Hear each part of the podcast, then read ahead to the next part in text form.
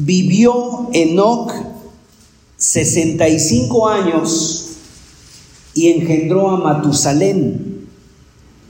Y caminó Enoc con Dios después que engendró a Matusalén 300 años y engendró hijos e hijas. Y fueron todos los días de Enoc 365 años. Caminó pues Enoc con Dios y desapareció porque le llevó Dios. Ahora vamos a ir hasta el Nuevo Testamento en un libro, un libro antes del, del Apocalipsis, es el libro de Judas. Vamos a ir allá y vamos a, ver qué nos dice acerca de, de Enoch. Judas, como solamente tiene un capítulo, vamos a leer los versículos 14 y 15. Dice así, vivió Enoch, perdón, de estos también profetizó Enoch, séptimo, a, séptimo desde Adán, diciendo, He aquí vino el Señor con sus santas decenas de millares para hacer juicio contra todos y dejar convictos a todos los impíos de todas sus obras impías que han hecho impíamente y de todas las cosas duras que los pecadores impíos han hablado contra él. Fíjese cómo en solamente un pasaje menciona cuatro ocasiones la palabra impiedad, impíos, lo cual quiere decir sin piedad, sin, sin ningún tipo de piedad, de devoción a Dios. Hebreos 11, vamos a ir al tercer pasaje de la escritura, en Hebreos capítulo 11, versículos 5 y 6, donde también nos menciona a Enoch.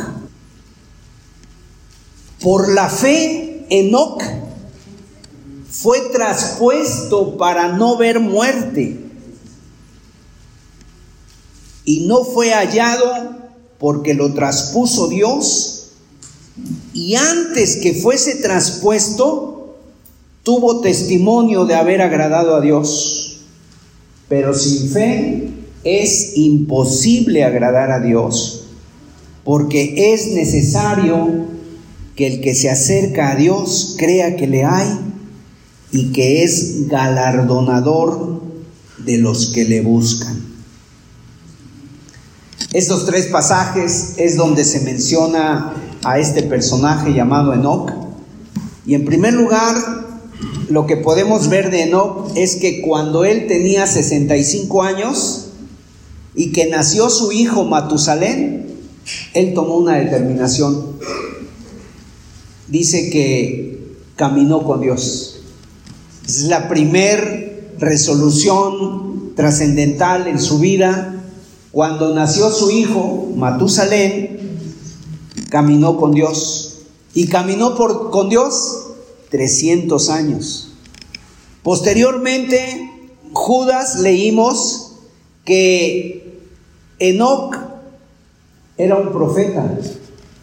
Profetizó delante de, ante Dios y profetizó a la gente. ¿Y qué profetizó? Una visión que Dios le dio.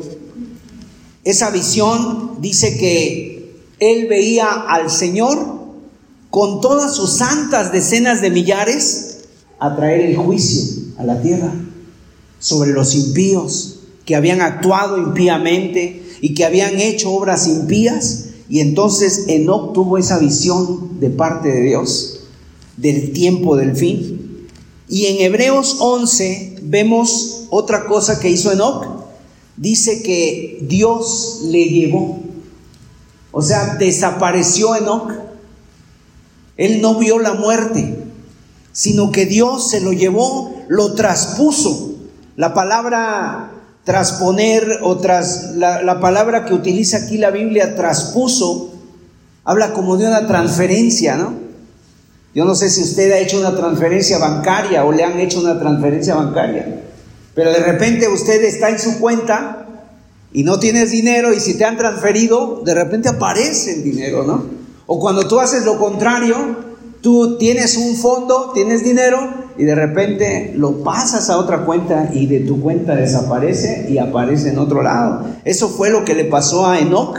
Lo transpuso Dios y tuvo testimonio de haber agradado a Dios. Y aquí nos habla de su fe, de la fe que él tuvo. Entonces, ¿cuántos años vivió Enoch? ¿Alguien se dio cuenta de eso? 365 años vivió Enoch, ¿verdad?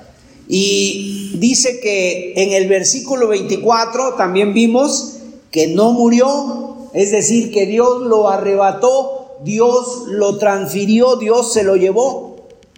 También leímos que Dios, que cuando él tenía 65 años, empezó a caminar con Dios. En el verso en Génesis 5:22 dice que caminó Enoch con Dios a la edad de 65 años. Empezó a caminar con Dios. Nosotros tenemos una ventaja el día de hoy. Tal vez algunos de los presentes han tenido la oportunidad de caminar con Dios antes de los 65 años. Y si a lo mejor hay aquí alguien que tenga ya 65 años, bueno, pues hoy es el día en que puedes caminar con Dios. Porque Él empezó a los 65 años. Ahora, las consecuencias de este caminar con Dios en la vida de Enoch por 300 años tuvo tales características ese caminar con Dios que agradó a Dios. Le agradó a Dios, quiere decir que su camino no fue un camino titubeante, no fue un camino de subidas y bajadas, sino que fue un camino que le agradó a Dios. Entonces, ¿qué hizo Dios con Enoch? No permitió que él muriera, sino que Dios se lo llevó. No permitió que viera la muerte. Ahora, esto es algo que no está en la Biblia, pero muy probablemente en el momento en que no tal vez iba a ser apedreado, iba a ser martirizado, iba era perseguido por la gente que le rodeaba, en ese momento él desapareció. Dios no le permitió ver muerte, fue traspuesto. Ahora, tan especial era este hombre que durante 300 años tuvo una vida distinta, tuvo una vida diferente al común de las demás personas. Las demás personas vivían de una manera, Enoch vivió en una vida pura, en una vida santa, en una vida que le agradó a Dios. Entonces, al nosotros leer esta historia, nos tenemos que plantear varias preguntas. Y, y sobre todo ver que Dios dijo de este hombre, este hombre no merece morir, sino que yo me lo voy a llevar. La pregunta entonces que nosotros debemos de hacer es, ¿qué fue realmente lo que pasó en la vida de Enoch cuando él llegó a los 65 años? Algo tuvo que haber pasado tan fuerte en su vida que él tomó la, la resolución de buscar a Dios. ¿Qué fue lo que pasó? Para que no tomara la decisión en ese momento de comenzar a caminar con Dios. ¿Qué fue lo que le hizo tomar la decisión de caminar con Dios? Y la otra pregunta, ¿hay algún tipo de coincidencia entre lo que le pasó a Enoch y lo que, y lo que nosotros estamos viviendo? ¿Tiene algo que ver? ¿Se puede aplicar su vida a la mía? Porque dice que a los 65 años, y sabes, a los 65 años, y el texto es claro, cuando nace su hijo Matusalén. Cuando nace su hijo Matusalén, ahora, ¿tendrá alguna relación el nacimiento de su hijo con que él empezara a caminar con Dios? En realidad nosotros no lo sabemos.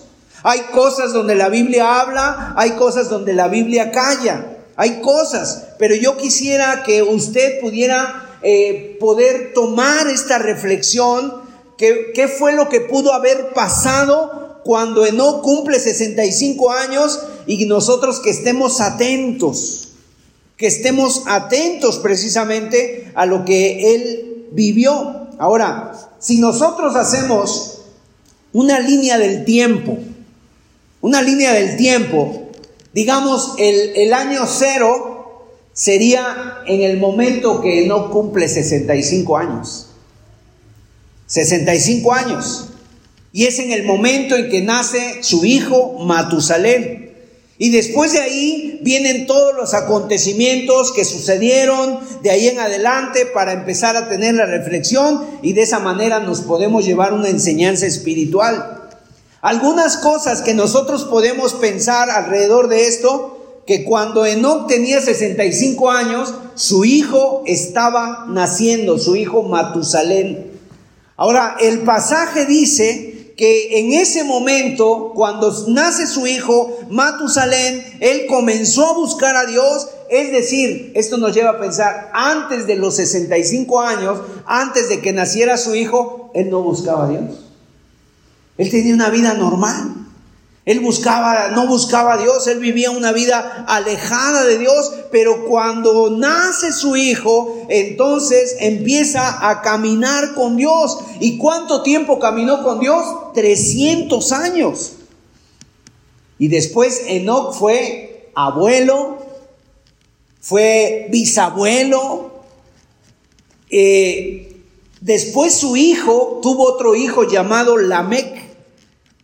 Enoch tuvo otro hijo llamado Lamec, o más bien el hijo de, perdón, el hijo de Matusalén se llamó Lamec, y Lamec tenía 113 años cuando Dios arrebata y se lleva a Enoch y evita que Enoch viera la muerte. Ahora, otra cosa que es importante, porque el hijo de Enoch lo menciona la Biblia Matusalén. ¿Saben ustedes que Matusalén es el hombre que más años vivió en la historia bíblica? O en la historia de la humanidad. ¿Sabe cuántos años vivió Matusalén? 969 años. Y cuando él, precisamente, cuando Matusalén muere, ¿saben qué pasó en ese momento cuando Matusalén murió? Vino el diluvio a la tierra. Fue el diluvio. A él, o sea, ya estaba Noé. Noé era el bisnieto de Enoch. El hijo de Matusalén fue Enoch, Noé. Y entonces, cuando Matusalén muere, fue el, el diluvio. Ahora yo le hago unas preguntas a ustedes. Puede ser entonces que Enoch haya recibido un anuncio de parte de Dios, ya sea por algún ángel, ya sea por alguna visión, ya sea por algún sueño, que le dijera Dios a, Enoch por medio de ese sueño y que le dijera, mira Enoch, este hijo que está naciendo, cuando tu hijo muera, el mundo va a ser destruido.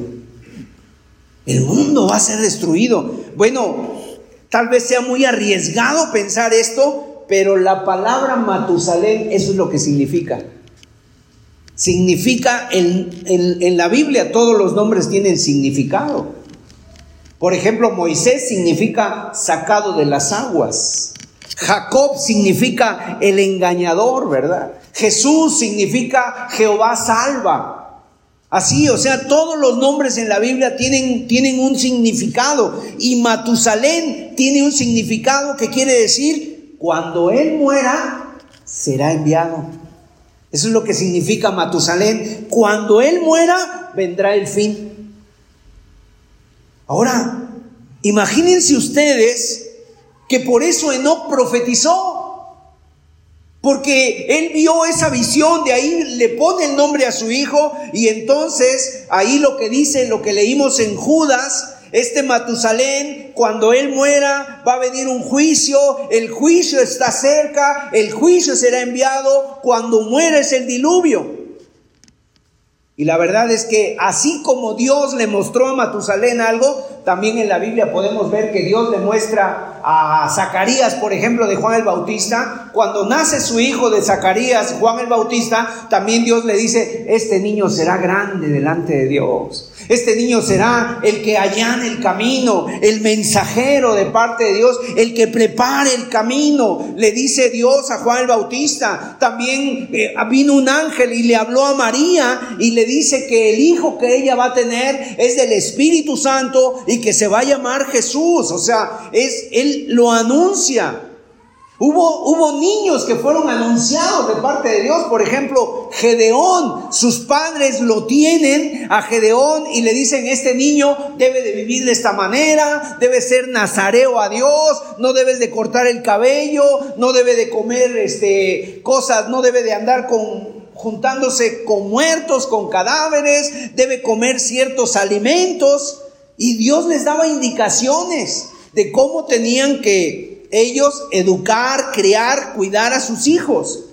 Imagínense ustedes por un momento que Dios nos revelara a nosotros algo relacionado con alguno de los pequeños que están allá atrás o de la escuela dominical o que vienen a las clases. Y que nos dijera, a ver, iglesia, fulanito de tal va a ser como el reloj del mundo. Va a ser el reloj del mundo, ¿no? O sea que cuando dijeran a ese niño, cuando le suceda algo, cuando le pase algo, presten atención, porque ahí será el fin. Cuando Él muera será el fin. Imagínense ustedes, ahí nos tendrían a todos nosotros pensando y tal vez verías a ese niño correr y lo verías a ese niño crecer y lo verías a ese niño preguntándonos, ¿y cuándo vendrá el fin? Y seguramente nos preocuparíamos. Si ese niño se enferma, si ese niño le da una gripe, le da una tos, si ese niño le, no sé, puede tener un accidente, o, sea, hay que cuidarlo, que no se muera, que no le pase nada, hay que protegerlo, quedan semanas. Y nosotros estaríamos pendientes de ese niño, porque ese niño vendría a ser como el reloj del mundo, ¿no?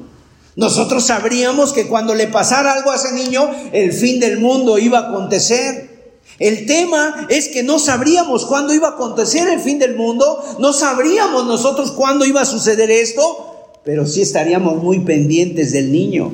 Ahora, nosotros no tenemos a Matusalén. Ninguno de nosotros tiene a Matusalén. Tampoco tenemos a un niño aquí que marca el reloj del tiempo. Pero nosotros tenemos la Biblia.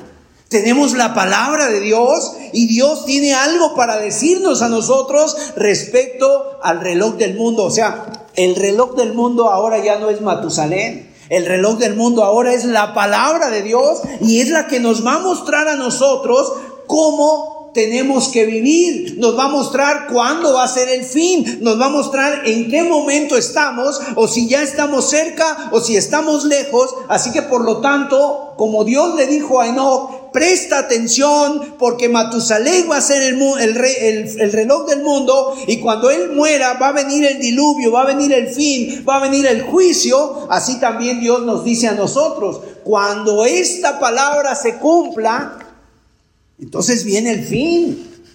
Viene el fin, por eso debemos estar muy atentos. Y eso puede ser en un mes, puede ser en un año, puede ser en 10 años o en 50 años, no lo sabemos. Pero cuando se cumpla, va a venir el fin. Y eso es lo que dice la Biblia, tanto en Mateo, en Marcos, en Lucas. Expresamente Dios nos dejó un mensaje. No nos dijo la hora, no nos dijo la fecha, pero sí nos dio señales de cuándo va a venir a lo que debemos estar atentos. Vamos a ver, por ejemplo, en Mateo capítulo 24. O sea, Matusalén ya no va a ser, él ya fue. Ya no va a ser ese niño que yo te decía, no existe ese niño para que nadie se quede con esa idea, ¿verdad? Ay, el hermano Sergio le faltó decirnos qué niño era, ¿no? No, no va a ser eso pero cuando la Biblia se cumpla, vendrá el fin. Vamos a ver Mateo 24, versículos del 2 al 8. Y ahí nos da una serie de señales que nos dice. Y vamos a ir sacando una reflexión espiritual. Respondiendo, él les dijo, ¿veis todo esto? De cierto os digo que no quedará aquí piedra sobre piedra que no sea derribada. Y cuando él, y estando él sentado en el monte de los olivos, los discípulos se le acercaron aparte diciendo, dinos cuándo serán estas cosas y qué señal habrá de tu venida y del fin del siglo. Respondiendo Jesús les dijo, mirad que nadie os engañe porque vendrán muchos en mi nombre diciendo, yo soy el Cristo, y a muchos se engañarán. Y oiréis de guerras y rumores de guerras. Mirad que no os turbéis, porque es necesario que todo esto acontezca, pero aún no es el fin. Porque se levantará nación contra nación y reino contra reino, y habrá pestes y hambres y terremotos en diferentes lugares, y todo esto será principio de dolores. Ahora vamos a leer más adelante, ahí mismo en Mateo 24, pero ahora los versículos del 35 al 39. El cielo y la tierra pasarán, pero mis palabras no pasarán. Pero el día y la hora nadie sabe, ni aun los ángeles de los cielos, sino solo mi Padre. Mas como en los días de Noé, Así será la venida del Hijo del Hombre. Porque como en los días antes del diluvio estaban comiendo y bebiendo, casándose y dando en casamiento hasta el día en que no entró en el arca. Y no entendieron hasta que vino el diluvio y se los llevó a todos. Así también será la venida del Hijo del Hombre. Ahora, yo quiero explicarles un poquito acerca de las profecías. Las profecías, eh, hay tres etapas en las profecías. Por ejemplo, hay una profecía, se dice una profecía y se habla de tres etapas. La etapa pasada, la etapa presente y la etapa futura. Cuando la etapa pasada, ¿a qué se refiere? Por ejemplo, en el texto que leímos, el primer texto, habla de la destrucción de Jerusalén. ¿En qué año fue destruida Jerusalén? En el año 70 después de Cristo. ¿Quién destruyó Jerusalén? Vino el emperador Tito, así se llamaba el emperador romano Tito Flavio Vespasiano, vino con sus ejércitos, sitió Jerusalén, tomaron Jerusalén y la destruyeron. Y ahí se cumplió la palabra que dice el Señor, no quedará piedra sobre piedra. Ellos destruyeron. ¿Cómo fue esto? Ellos pensaron que el templo estaba lleno de oro y que el oro estaba escondido entre las piedras. Entonces literalmente arrasaron la ciudad, quemaron las puertas a fuego. Eran unas puertas enormes. Unas puertas de madera muy lujosa, enormes, las quemaron, destruyeron los muros y piedra sobre piedra estuvieron quitando, desbaratándolas para encontrar el oro. Es más, allá en Roma, en, la ciudad de Roma, en Italia, hay un, hay un arco que se llama el arco de Tito.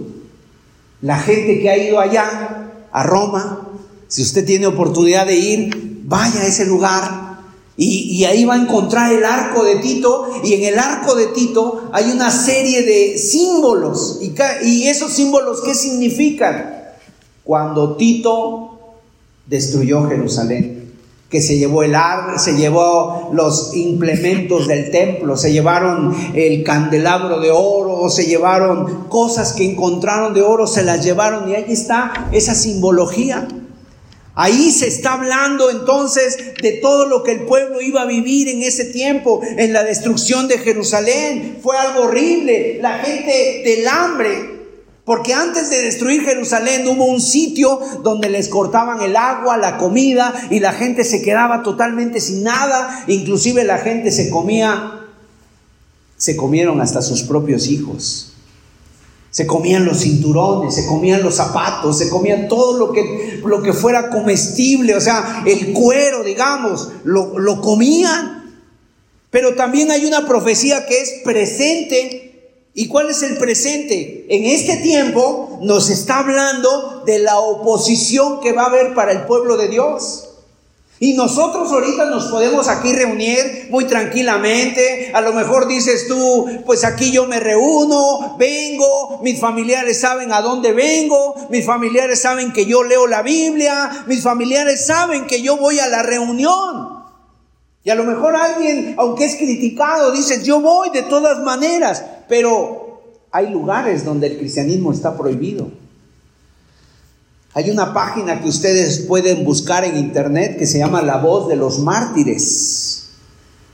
Y esa página, La Voz de los Mártires, inclusive hasta usted se puede suscribir ahí y hasta les mandan una, una revista. Testimonios de personas que son muertas por causa de Cristo en Irak, en, en China, en China, a pesar de que China es muy visitada y hay mucha industria y mucho dinero, hay millones de personas cristianas que son perseguidas, que viven en los subterráneos, que hacen sus reuniones abajo en los, en los, en los sótanos, allá se van al bosque, allá y no pueden estar cantando como nosotros cantamos aquí, no pueden cantar así con una guitarra, con instrumentos, todo tiene que ser silenciosamente. ¿Por qué? Porque si se dan cuenta los encarcelan, los matan los persiguen, los torturan. Pero esto también nos habla de una situación futura, la profecía. ¿Cuál es la, la segunda venida de Cristo? Cuando Él venga. Cuando el Señor Jesucristo aparezca en los cielos, en las nubes y venga por su pueblo. Entonces así son las profecías. Tienen un pasado, un presente y un futuro. Ahora, ¿cuánto falta para que el Señor Jesús venga? Yo te puedo decir que todo está cumplido. Puede ser este, puede ser hoy. Puede ser una semana, puede ser dentro de un año, no lo sabemos, pero ya sabemos que si no viene no es porque se le haya olvidado al Señor, no es porque haya dicho, no, ya se me olvidó, les di una buena advertencia, no, es sino porque es paciente, ¿Por qué? Porque a lo mejor tú estás orando por tus familiares, por tus hijos, por tu esposo, por tu esposa que no se ha convertido y que tampoco quiere venir a la reunión ni siquiera escuchar la palabra de Dios y tú estás orando por ellos. O sea, Dios no ha venido no porque se le haya olvidado, sino porque es paciente y Él no quiere que ninguno se pierda, sino que todos procedan al arrepentimiento. Ahora, ¿saben ustedes por qué Matusalén fue el hombre que más años vivió? Yo pienso que ahí está la clave, que por eso Dios lo dejó vivir más, por la paciencia. Y ya estaba a lo mejor muy grande Matusalén, imagínense, casi mil años, 950, 960, y a lo mejor sentía que ya le faltaba el aire, sentía que se quedaba sin fuerzas, sentía que ya no podía, pero ahí estaba Dios dándole fuerza, siendo paciente para que otros se arrepintieran para que otros buscaran a Dios. Por eso fue el que más años vivió, porque él quería que nadie se perdiera, que los hombres se salvaran cuando el juicio viniera. Pero hubo un momento, como va a haber un momento también entre nosotros, que la paciencia de Dios se agota. O sea, Dios no siempre va a tener paciencia. ¿Por qué? Porque los atributos de Dios van juntos. No podemos separar los atributos de Dios. O sea, podemos nosotros decir, Dios es amor, si es cierto. Pero el amor también tiene que ver con la justicia. Dios es justo. Dios es santo. Dios es puro. Dios es todopoderoso, o sea, no podemos separar sus atributos morales que Dios tiene. Y entonces un día se acabó la paciencia de Dios y dijo, basta. Y empezó a caer el diluvio. Ahora el diluvio no es una agüita cualquiera. Aquí en Toluca nos ha tocado nosotros vivimos muchos años aquí en Toluca y por lo menos dos veces al año había una granizada tremenda. Recuerdo un día que estábamos aquí en la reunión, un miércoles, y empezó a caer un granizo de este tamaño. Rompió las láminas de ahí, los carros quedaron abollados, o sea, hubo gente lastimada, se rompieron vidrios de las casas. Eso fue hace varios años aquí en Toluca, unos granizos. Eh, más grandes de lo común y, estaba toda la gente espantada.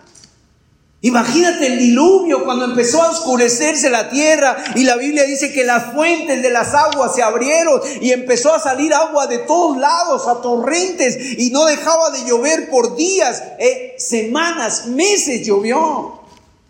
Y se inundó toda la tierra de tal manera que rebasó las montañas, los montes, el agua. Y por eso esos, esos, hay muchos símbolos del, del diluvio en todos lados. En todos lados hay símbolos del diluvio. En una ocasión nosotros pudimos ir allá a una ciudad, Saltillo, Coahuila, y allá hay un museo, el Museo del Desierto.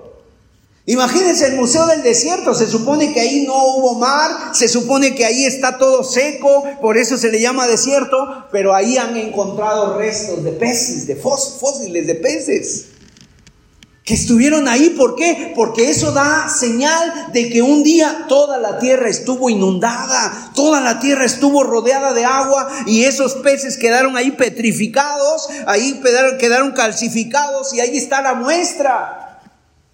Eso se cumplió. Así también el Señor, dice la Biblia, que se va a cumplir. Él va a venir a buscar a los suyos, a su pueblo. Y cualquier demora no es porque se le haya olvidado o porque no cumpla su palabra, sino porque Él es un Dios paciente. Es un Dios paciente. Acuérdate, dice Primera de Timoteo capítulo 2, versículos 3 y 4.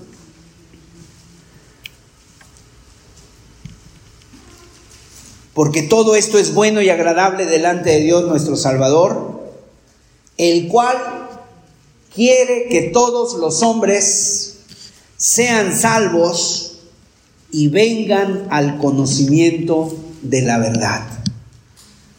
¿Por qué no ha venido el Señor todavía? Esta es la razón.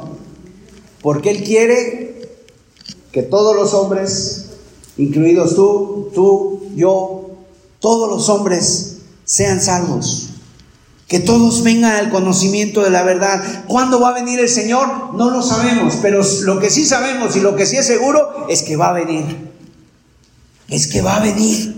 La paciencia del Señor se puede agotar en cualquier momento. No lo podemos predecir, pero cuando se agote, el Señor viene. Ahora, ¿qué hizo Enoch? Eso es lo importante. ¿Qué hizo Enoch? ¿O qué hizo que Enoch viviera esos 300 años de una forma distinta a todos los demás? Porque déjame decirte que a Enoch lo rodeaba una sociedad impía perversa, enemiga de Dios. Y él vivió de una forma pura, de una forma santa, de una forma agradable a Dios. Ahora, frente a esta realidad del fin, frente a la incertidumbre del tiempo de ese fin, no a los 65 años se hizo esta pregunta. Dios le muestra a través de su hijo que cuando él muera va a ser el fin y por otro lado él tiene un hijo también y yo creo que un hijo empezó a cambiarle la vida, empezó a hacer que él viera las cosas de manera distinta. Y eso nos pasa también, cuando uno es joven, tú ves la, la vida de una forma distinta. A veces hasta nos enojamos con nuestros padres, ¿verdad? Pensamos que ellos, como ya vivieron su vida, ahora quieren amargarnos la nuestra y no nos dejan salir con los amigos y no, nos, y no podemos llegar a la hora que queramos y nosotros nos queremos comer el mundo y nosotros creemos que la sabemos de todas, todas y decimos yo me sé cuidar y los padres están ahí, no, espérate, no salgas, es peligroso, mira, ten cuidado, no andes en esto, no andes en aquello. ¿Por qué? Porque ellos ya vivieron, ellos ya saben por experiencia lo que nos puede pasar, lo que te pueden abusar, te pueden raptar, te pueden secuestrar, te pueden golpear, no sé, o inclusive a lo mejor con andar por, con malas compañías, aunque tú no hagas nada, te pueden echar la culpa a ti de lo que otros hagan y los agarran parejos. ¿A cuántas personas les han sucedido esas cosas? Y entonces, por eso es que ellos, y, pero cuando llega un hijo que ya es tuyo, que ya es tu responsabilidad, entonces ya cambian las cosas. ¿Y ahora cómo le voy a hacer con este hijo? ¿Y ahora qué voy a hacer? Y casi que mamá, ayúdame, ¿no? Ahora sí, dame un consejo, ¿no? Ayúdame. O sea, cambian las cosas. Es interesante. ¿Por qué? Porque nuestra experiencia es muy parecida a Él. Frente a, la realidad de que el Señor viene y frente a la realidad de que no sabemos cuándo va a venir, nosotros tendríamos que plantearnos la misma pregunta que se hizo Noé. ¿Cómo voy a vivir mi vida si yo sé que el Señor viene? ¿Cómo voy a vivir mi vida si yo sé que este, este mundo va a ser destruido? ¿Cómo voy a vivirla? ¿Cómo debe ser mi vida si tú realmente tienes la certeza de que el Señor viene? Si tú tienes esa confianza, esa certeza, ¿cómo va a ser tu vida a partir de ahora?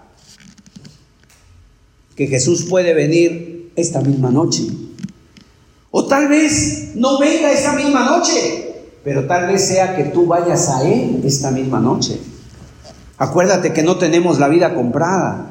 Acuérdate que si el Señor viene por nosotros o nosotros vamos a Él, Él nos puede llamar en cualquier momento. A un hombre le dijo estas palabras, que este hombre decía, ahora sí, alma, come, bebe, regocíjate, muchos bienes tienes acumulados, etcétera, etcétera. ¿Y sabes qué le dijo Dios? Necio, esta noche vienen a pedir tu alma y tú qué harás.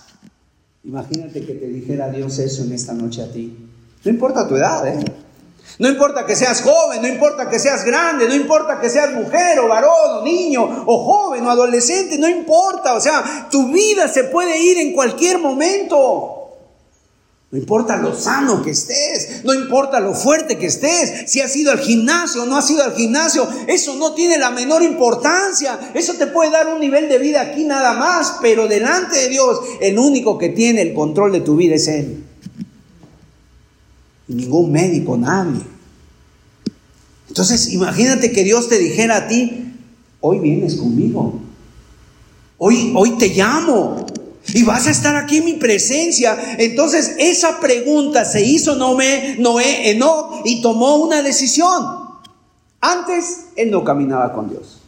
Antes él caminaba como él quería, él caminaba como a él se le ocurría. A lo mejor él veía las cosas y tal vez no participaba, pero decía, bueno, pues ¿Qué le vamos a hacer si todo está igual? Pero cuando nace Matusalén, cuando él tiene esa revelación de Dios, entonces él toma una decisión. Y nosotros tenemos una revelación también hoy de Dios. Tú ya no ignoras. Al venir a la palabra de Dios, tú ya no ignoras. Yo hablaba con el hermano Enrique y le preguntaba, oye, ¿qué se predicó? Y él me decía, bueno, predicamos hace ocho días de Romanos 14, donde dice, eh, el, el tiempo ya está cercano, la noche está avanzada, se acerca el día. O sea, se acerca el día, vistámonos como con las armas de la luz, ya no andes en tinieblas, deja las tinieblas, vístete del Señor Jesucristo. Ahora, yo quiero referirme en este segundo punto ¿Qué significa caminar con Dios? Eh, Noé, no caminó con Dios. ¿Qué significa caminar con Dios? La palabra caminar en el hebreo es la palabra halak. Halak. Y significa literalmente andar con Dios. Anduvo con Dios. En otras palabras, vivió con Dios. Enoch anduvo fielmente con Dios. Entonces, quiero decirte, lo primero que quiero que veamos es que caminar con Dios significa, número uno, que Enoch se deleitaba en Dios se deleitaba con la compañía de Dios. Caminar al lado de alguien que no es agradable a ti, eso solamente lo puedes soportar por un tiempo. Es difícil permanecer al lado de alguien que te hace sentir incómodo. Una persona a la que no aprecias o cuyo carácter repeles entonces llega el tiempo en que te resulta desagradable y la Biblia dice que Enoch caminó con Dios 300 años. Ahora, es interesante la manera en cómo la Biblia dice que caminó con Dios Enoch. No fue que Dios caminó con Enoch, sino que fue al revés. Enoch caminó con Dios. Eso es lo que dice el texto. Por otros pasajes de las Escrituras, nosotros podemos saber que nuestra relación con Dios es Dios es el que toma la iniciativa. O sea, tú estás aquí porque Dios te trajo. El pastor sale a buscar sus ovejas dejando las 99 y busca a la que estaba perdida. Nosotros le amamos a Él porque Él nos amó primero, dice Juan. O sea, al Espíritu Santo siempre nos dice que es Dios el que nos busca. Aquí nosotros no buscamos a Dios. Hay gente que dice, es que yo encontré a Dios. Pero Dios no estaba perdido, el que estaba perdido eras tú. Dios me encontró a mí. Cuando yo estaba perdido, me encontró. Esa es la palabra correcta. Pero aquí al Espíritu Santo, en el caso de no, le, le plugo a Dios enfatizar que fue Enoch el que buscó a Dios. Voluntariamente no tomó esa decisión, esa iniciativa. Y si Él tomó esa iniciativa, mira, lo puedes hacer tú también hoy. Hay gente que diga, pues yo estoy esperando que Dios me toque, yo estoy esperando que Dios haga esto en mi vida. O sea, ¿qué más quieres? Tienes vida, respiras, has sido guardado esta pandemia. O sea, tal vez otros se han ido, se han adelantado, pero tú estás aquí. ¿Por qué estás aquí? No por ser bueno, no por ser mejor, sino porque Dios ha tenido misericordia de ti. Y por eso es que Dios te llama una vez más. ¿Para qué? Para que tú le busques. Y eso sería motivo suficiente para que tú te levantaras y le dijeras, Señor, yo quiero caminar contigo. Ayúdame a caminar contigo. Quiero dejar este mundo vano, esta vanidad, esta miseria, esta falsedad de la vida, esta ilusión. ¿Cómo es que vive la gente? La gente a veces vive viendo lo que otros hacen. Y todas esas redes sociales, el Instagram, el TikTok y, no sé cuántas redes sociales. Y la gente está muy adicta a ver lo que hacen otros. Y sabes, es maravilloso ver lo que hacen otros. Y siempre están bien vestidos, siempre están bien comidos, siempre se muestran a lo mejor hasta ni siquiera lo que, ni lo que es suyo. Y cuando tú ves eso, te frustras, te pones ahí hasta, no sé, deprimido. ¿Cómo es posible? Mire, yo no tengo nada. Ni siquiera para unos tacos y esta gente mira cómo anda en restaurantes y comiendo y comprando y viajando. Pero no es una realidad. No es una realidad eso, es, es vanidad, es ilusión, es falsedad. La, la realidad es otra, que la gente tiene muchos problemas si no está Dios. La gente sin Dios vive un infierno. El otro día eh, supe del caso de una joven, dices que estamos extrañados porque la joven se suicidó, pero ¿sabes cómo estuvo en una fiesta antes? Contenta, tomándose selfies, bailando, tomando tragos y llegó a su casa y se quitó la vida. ¿Quién puede saber lo que está viviendo el ser humano por dentro? Solo Dios. Y por eso es que Dios tiene misericordia de ti. Hay gente que quiere quitarse la vida a pesar de que tiene a lo mejor mucho dinero en el banco. ¿De qué le sirve si no tiene nada? La Biblia dice, ¿de qué, le, de qué le vale al hombre ganar el mundo si pierde su alma? Si ni siquiera puede estar contento contigo mismo. Ni siquiera puede disfrutar una buena comida. Entonces, mis amados, esos 300 años que Noé caminó con Dios, nunca le llegaron a ser aburrido el caminar con Dios. Hay gente que ya un año de caminar con Dios, meses de caminar con Dios, o apenas está pensando si camina con Dios y ya se aburrió. Ay, no, es que es muy pesado, no puedo leer la Biblia, no puedo orar. En 300 años estuvo ahí dispuesto, atento, eh, permaneciendo. No se sintió aburrido con Dios, no se sintió intimidado por vivir en su presencia. Para este hombre era un deleite vivir delante de Dios. Él realmente creía lo que iban a describir los salmos eh, ah, después, como dice el Salmo 16, 11, en tu presencia hay plenitud de gozo delicias a tu diestra para siempre. Ningún hombre querrá caminar con Dios a menos que Dios venga a ser el objeto de tu amor, de tu deleite, de tu adoración, de tu satisfacción. A menos que tú sientas que estás muy agradecido con Él y que estás muy perdido y que solamente Él es la única esperanza que tienes para sacarte adelante. Porque para caminar con Dios hay que conocer por experiencia propia lo que los salmistas dijeron. Cuando David dice, cuán preciosa, oh Dios, es tu misericordia, el Salmo 36, cuán preciosa, Dios, es tu misericordia. Por eso los hijos de los hombres se amparan bajo la sombra de tus alas. Cuando tú tienes por experiencia eso, tú dices, esto es lo más hermoso que yo tengo. De tal manera que Pablo era un hombre que había vivido con Dios y decía, mira, a mí no me preocupa, sé vivir humildemente y sé vivir con todo. Pero realmente el motivo de mi felicidad no es que yo tenga mucho o que tenga poco. El motivo de mi felicidad es Cristo. Porque la Biblia dice, para mí el vivir es Cristo y el morir ganancia. Y dice ahí, cuando yo soy débil, entonces soy fuerte. O sea, en otras palabras, en primer lugar, lo que, lo que significa caminar con Dios. En segundo lugar, Cuando la Biblia dice que no caminó con Dios, no solo está resaltando el hecho de que él se deleitaba en la presencia de Dios, sino también en el hecho de que él había determinado transitar por el camino que Dios había trazado. O sea, Dios ya ha trazado un camino. Y cuando una persona camina con Dios, es lo que tenemos que hacer caminar por ese camino trazado, no andarle buscando ni a derecha ni a izquierda, sino mantenerse en el camino. ¿Qué dice Amós capítulo 3, verso 3? ¿Cómo andarán dos juntos si no estuvieran de acuerdo? Es imposible caminar con alguien por mucho tiempo a menos que nos pongamos de acuerdo. ¿Cuál es el camino por el cual vamos a andar? ¿Cuál es la meta donde queremos llegar? Hay personas que se casan y no tienen ni siquiera un camino, no tienen un propósito. Y entonces se quiebran.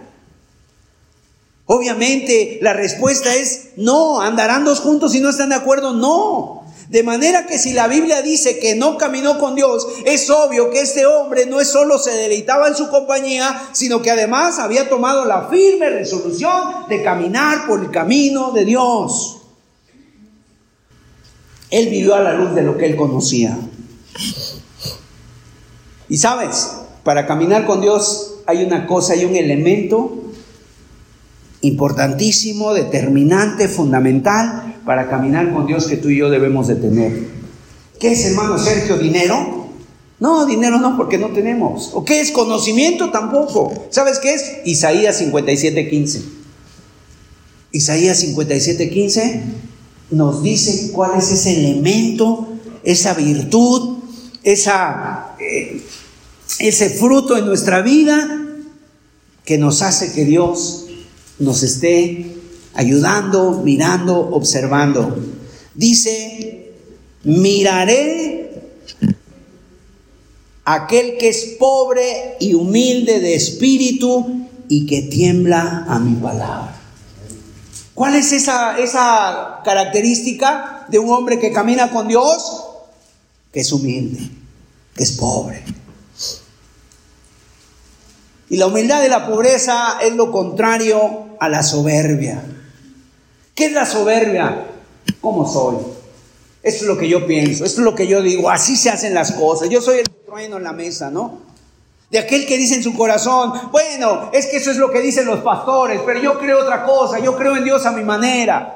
Yo creo que, mira, Tú tienes derecho a decir, si yo digo algo aquí que no está en la Biblia, tú tienes derecho a decir lo que quieras. O sea, esa es idea del hermano Sergio. Pero si yo con la Biblia te muestro lo que te estoy diciendo, que es un texto de la palabra, entonces ya no tenemos opción, porque mi problema ya no es contigo, mi problema ya no es con el hermano, sino que el problema es con Dios. Enoch entendió eso y tomó la determinación de caminar en los caminos de Dios.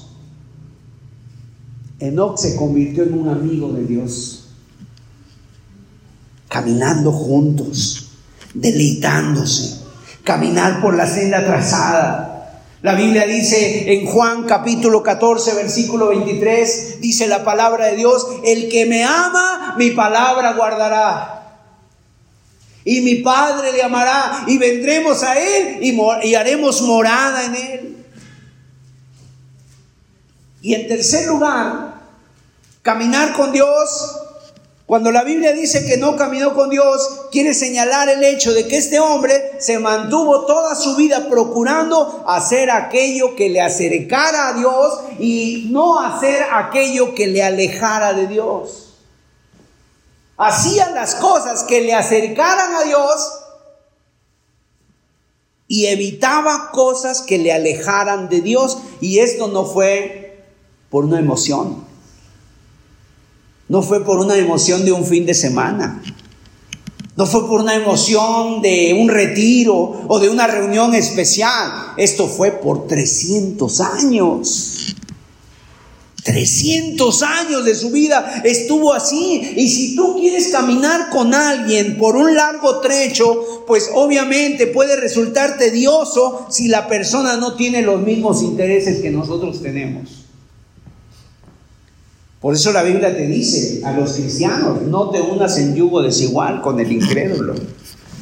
Imagínate una muchacha eh, de la congregación que eh, quiere casarse, obviamente, y de repente se acerca por ahí, se van a acercar a tu vida jóvenes, tal vez guapos, tal vez a lo mejor con ciertas, a lo mejor con ciertas características, con estudios, se van a acercar a ti y a lo mejor en el área del romanticismo todo bien, a lo mejor en el área de, en el área de, del conocimiento todo bien, o sea, eh, pues sí parece que somos afines tenemos los mismos gustos, estudiamos la misma carrera, pero en el área espiritual es donde empieza a haber un quiebre. Bueno, es que yo creo que la ideología de género, o sea, yo creo que, mira, a lo mejor yo soy bisexual, te va a decir, ¿no? A lo mejor yo me creo otra cosa, no sé, y entonces, pues, o tú te adaptas o te alejas de eso. Porque tú vas a tener que discernir y vas a tener que tomar la decisión de decir, yo no quiero hacer algo que me aleje de Dios. Y entonces vas a tomar esa decisión. Para caminar con alguien con deleite por mucho tiempo, tenemos que compartir intereses comunes.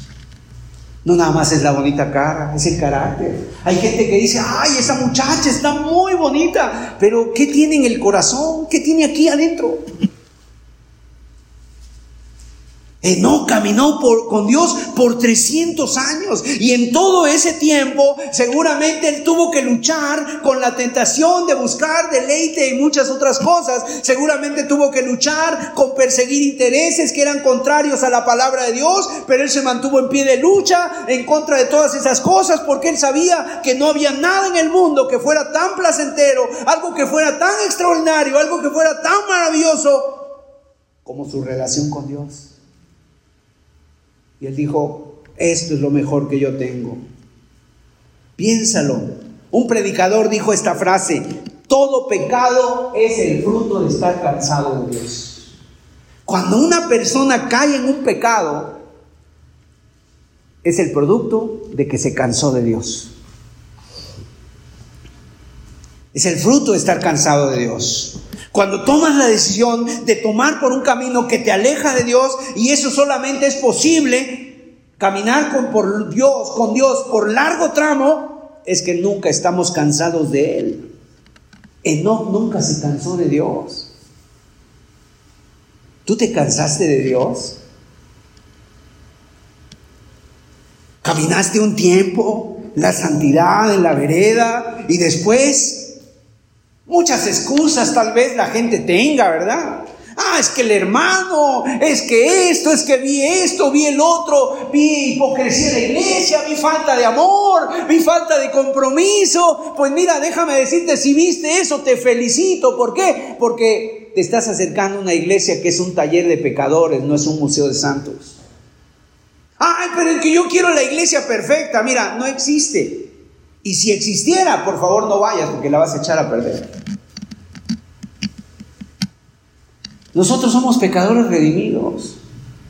Y cuando un hermano hace algo que a lo mejor te incomodó, pues ni siquiera tal vez es porque quiera fastidiarte, sino porque a lo mejor esa es la manera en que él piensa que se agrada a Dios. Pero en no fue el motor, el motor de su existencia. ¿Has visto una película que se llama Carros de Fuego? ¿Alguien ha visto esa película? Carros de Fuego narra la, narra la historia de dos corredores. Un corredor judío que era especialista en correr la carrera de 400 metros, y Eric Liddell, un cristiano que era especialista en correr la carrera de, los, de 100 metros. Y, este Eric Liddell, eh, el judío, estaba, estaba ahí sorprendido. ¿Por qué? Porque eh, decía, ¿cómo es que este hombre puede correr? Y Eric Liddell decía, yo corro para la gloria de Dios. Y tenía una forma de correr muy espectacular porque era diferente a cómo corren ahora los corredores. Corría levantando las manos y levantando las piernas, pero corría con una sonrisa que parecía que llevaba una sonrisa en la cara. Y entonces él decía, lo que movía la existencia así de, de Eric Liddell, lo que hacía que se levantara era eso, hacerlo para la gloria de Dios. Y eso también era en la vida de Enoch, era para la gloria de Dios, levantarse cada mañana y darle gracias para la gloria de Dios y decir, hoy voy a vivir para la gloria de Dios, o voy a ir a la escuela para la gloria de Dios, voy a ir a mi trabajo para la gloria de Dios, voy a hacer mis, mis relaciones interpersonales para la gloria de Dios. Y ese era el combustible, el motor era, el motor de su existencia. Él no conoció a Dios y a partir de ese momento, él ya nunca hubo nada que lo apartara de él. Por 300 años. Se mantuvo apegado, se mantuvo abriéndole su corazón a Dios, hablándole a Dios, mostrándole sus inquietudes. Por 300 años se mantuvo, se mantuvo confiado en las promesas de Dios, en su dependencia, en su gracia y caminó por los caminos de Dios. Y tal vez alguien de los presentes diga, ay hermano Sergio, sí, pero Enoch vivió en otro tiempo, la gente era muy tranquila, no había internet, no había WhatsApp, no había redes sociales, ahora es muy difícil, hermano, no podemos. Mire, Enoch, es cierto, vivió en una época muy distinta. Si es cierto, no había televisión, pantallas, Netflix, redes sociales, no había nada de eso. Pero había otras cosas. Tuvo que enfrentar presiones sociales que nosotros también tenemos que enfrentar en esta vida moderna. Si tú estás pensando eso, déjame decirte que cuáles fueron las circunstancias. Esa es la segunda pregunta. ¿Cuáles fueron las circunstancias en las cuales Enoch caminó con Dios? Las circunstancias fueron difíciles, muy, muy difíciles. Mira, Enoch nunca tuvo una Biblia en sus manos. Nunca. No había reuniones donde pudiera venir y alabar a Dios. No había un grupo de, cristianos que quisieran lo mismo que tú. No había jóvenes, no había nadie. No había nadie que quisiera agradar a Dios. No contaba con un libro de los salvos tampoco para aprender cómo se debe derramar el corazón delante de Dios cuando estás en angustia. No había el libro de los profetas para ver las promesas de Dios. No había nada de lo que nosotros conocemos. No había absolutamente nada. Cristo no había venido. Había unas promesas del Señor Jesucristo que ya estaban ahí latentes, pero Él no no tenía acceso a nada de eso. Es más, Enoch lo único que conoció, porque Enoch conoció a su, a su bisabuelo, Noé, en, eh, Adán, perdón, todavía cuando, cuando Enoch le tocó vivir, todavía todavía vivía Adán. ¿Y Adán quién fue? El primer hombre sobre la tierra. Seguramente de primera mano Adán le comentó a Enoch algunas cosas, tal vez él lo fue a buscar. Oye, todavía vive tu tatara, tatarabuelo, ¿no? Lo voy a ir a buscar y voy a platicar con él. Y le empezó a decir, bueno, esto sucedió cuando éramos inocentes, a Eva y yo. Esto sucedió después de la caída, vino el juicio de Dios, esto sucedió, la promesa de un redentor también nos las dio Dios. Y tal vez Enoch oyó hablar todo eso de la, de la boca del mismo Adán. Pero comparado con el privilegio que tú y yo tenemos ahora, de tener en nuestras manos la palabra de Dios, de tener el Antiguo Testamento, el Nuevo Testamento, a Cristo. Hemos visto la encarnación, la vida, la muerte, la resurrección de Cristo. Tenemos una tremenda revelación en la palabra de Dios. Conocemos la doctrina. En comparación con Enoch, él tenía muy poca luz, muy poca revelación y aún así caminó con Dios por 300 años. Nunca leyó el Salmo 91. Nunca leyó el Salmo 23. Nunca leyó Romanos 8:28 que dice, al que ama a Dios todas las cosas le ayudan a bien. Nunca leyó eso y aún así caminó con Dios por 300 años. Por otra parte, la Biblia revela que no vivió en un contexto de una sociedad decadente, de una sociedad corrupta, una sociedad perversa, una sociedad impía que Dios iba a destruir muy pronto con el diluvio. Fue fácil. La Biblia dice que en el tiempo del diluvio la generación de Noé era una generación violenta, corrupta, había ladrones, había la gente mataba, la gente abusaba, o sea, decía, se casaban y se daban en casamientos. Y no no dice eso por el hecho de que de que el casamiento sea malo, si alguien se quiere casar, que se case. El problema es que vivían casándose, descasándose y se volvían a casar y vivían en una promiscuidad sexual sin precedentes. Es más, en Génesis capítulo 6 tú puedes leer que dice ahí la Biblia que los hijos de Dios vieron a las hijas de los hombres que eran hermosas y, y tuvieron relaciones con ellas. Ahí hay dos interpretaciones. La primera es que eran ángeles de Dios que perdieron su dignidad y que se bajaron a ayudar con las mujeres. Y la segunda es que la línea de sed de los que, de los que buscaron a Dios, Noé, eh, eh, perdón, Adán tuvo hijos. Y, tuvieron hijos. Y una línea de sed. O sea, acuérdate que Abel, Caín y después Sed. Y Caín mató a Abel. Abel murió. No, no se sabe si tuvo descendencia. Eh, Caín se fue lejos, fue desterrado y vino Sed, la línea de Sed, otro hijo de Adán, empezaron a buscar los hombres a Dios.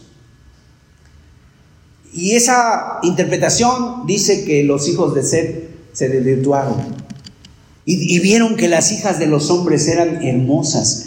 La palabra, fíjate, habla, dice, eran buenas.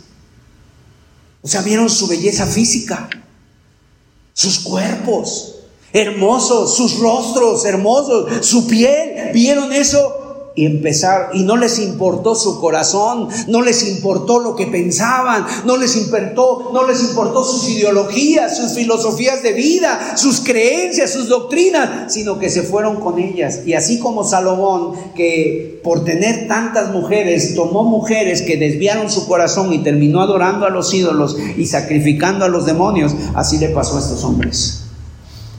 Y eso nos puede pasar a nosotros, porque vivimos en una sociedad perversa.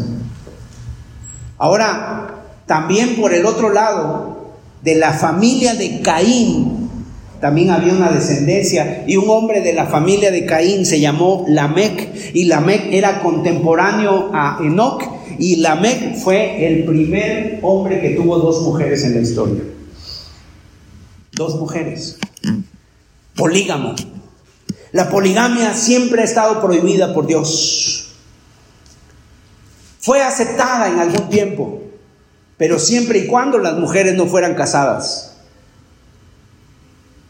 Y dice ahí la Biblia, por eso dicen Judas, que Dios trajo ese juicio y que Él vio el juicio.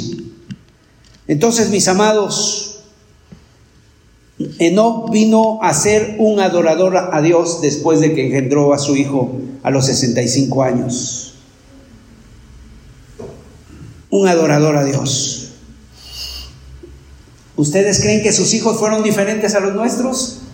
Tenían las mismas batallas sus hijos. Estoy seguro que tuvieron que lidiar con lo mismo que nosotros hemos tenido que lidiar en la crianza de nuestros hijos. Que se peleaban los niños por alguna bobería, alguna tontería el adolescente o la adolescente que se siente mal por su, por su figura física y que se ve eh, en el espejo y dice, ay, qué fea estoy, no cumplo el estándar de la escuela, de cómo de belleza y siente que no encaja. ¿Creen que ustedes que eso es algo moderno? No, eso no es algo moderno, eso tiene siglos, la vanidad.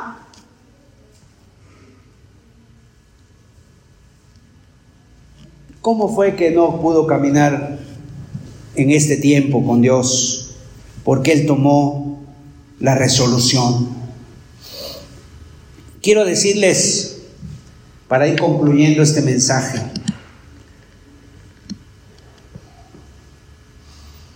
dicen que en una ocasión estaba Satanás con sus demonios y vinieron tres demonios aprendices y les iba a Satanás a tomar su examen para ver si los enviaba a una tarea específica y la tarea específica era de venir a engañar a los seres humanos, arruinar al hombre. Entonces en primera llegó el primer demonio y le dice a Satanás, le dice, Señor, yo voy a ir al mundo y les voy a decir que no hay Dios. Y el diablo se ríe. Eso no sirve. Todos saben que hay un Dios. Aún la creación misma les da testimonio de que hay un Dios. Todos saben que hay Dios, que lo hay. Y viene el segundo demonio, aprendiz, y le dice, pues yo voy a ir, Señor, y les voy a decir que no hay infierno. Y el diablo se vuelve a tirar de la risa y le dice, no sabes, toda la gente sabe que sus consecuencias un día tarde que temprano les van a alcanzar. Tú te sientes mal, esa es la culpa. ¿Por qué? Porque cuando has hecho mal sabes que no te va a venir algo bueno. Hay personas, como dice Proverbios, huye el impío sin que nadie lo persiga. Hay personas que van en la calle y de repente ven una patrulla hasta se sobresaltan porque piensan que vienen sobre ellos, aunque no les, aunque no deban nada, porque sabes que debes con Dios. Pero vino el tercer demonio y el tercer demonio dijo esto: Yo voy a ir, Señor. ¿Y qué vas a decir? Yo les voy a decir que no hay prisa. Que no hay prisa. Que se la lleven tranquila. ¿Y sabes qué dijo el diablo? Perfecto. Ve. Porque vas a ir y vas a arruinar la vida de millones. Inclusive hasta de cristianos. En otras palabras, lo que esto quiere decir es que esto nos desafía a que nos mantengamos atentos y despiertos. Porque una de las cosas que el diablo más nos engaña es decir, no hay prisa, todavía hay tiempo. Mañana. Después. Ahorita termina tu carrera. Ahorita trabaja. Ahorita ten hijos. Ahorita cásate. Ahorita ve de viaje. Ahorita busca esto y busca el otro. Y siempre el diablo te va a decir, no hay prisa. Todavía hay tiempo. Cuando no sabes que el tiempo es de Dios. Ni siquiera es del diablo. Por eso Dios nos llama a estar velando. Así que la conclusión en esta mañana, para terminar, es, cuídate, ¿estás caminando con Dios? ¿Tienes la certeza en tu corazón de que el Señor ya viene? ¿De que a este mundo le falta poco tiempo? ¿Estás caminando con Dios? ¡Qué privilegiados somos! no fue privilegiado. Pero muchas veces nosotros, mis amados, echamos todos esos privilegios que tenemos, los minimizamos. Vamos a cerrar nuestros ojos.